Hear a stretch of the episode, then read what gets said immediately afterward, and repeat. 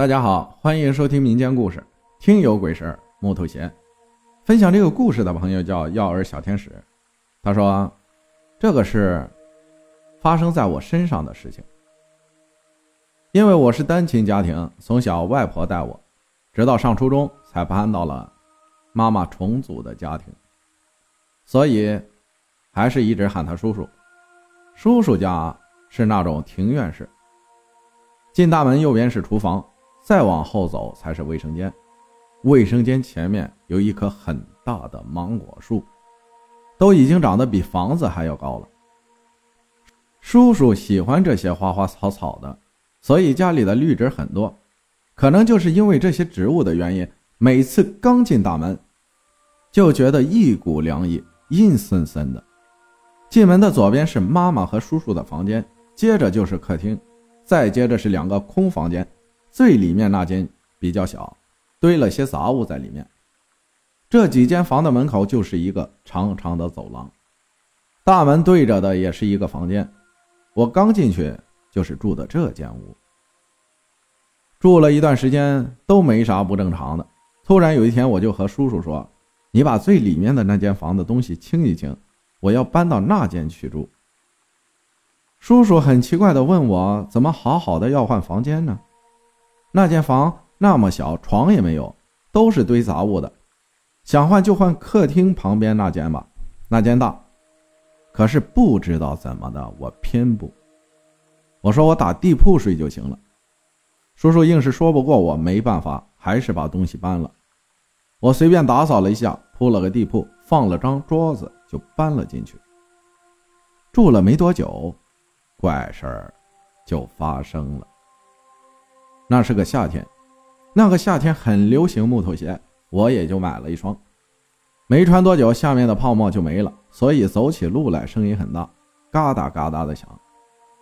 叔叔和我妈因为工作的原因，基本都是晚上十二点才回来，早上六点半左右就会起来，因为要把车开进家。早上也是要发动车子的，我的闹钟自然就是那个发动车的声音。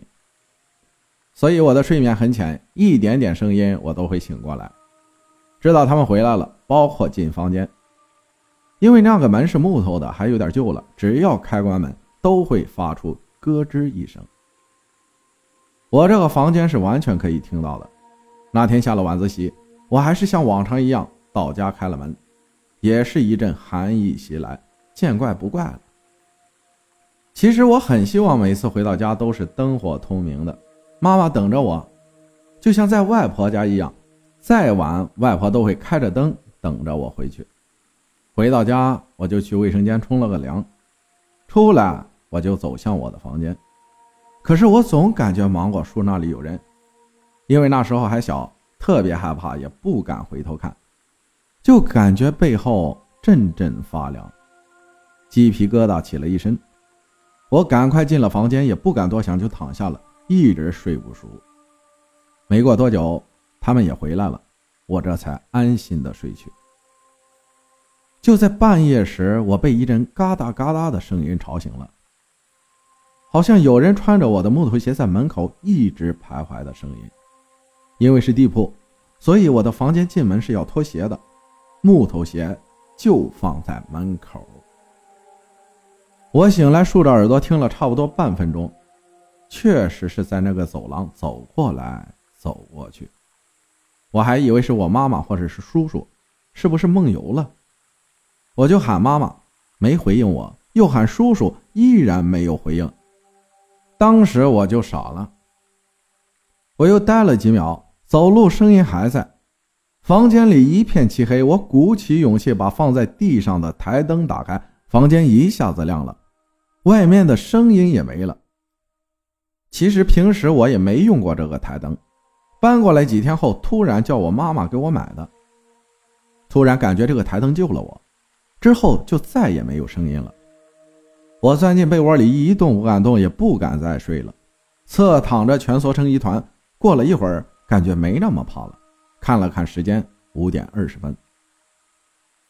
我回想了一下，如果是妈妈或者叔叔的话，那他们在走廊走完以后。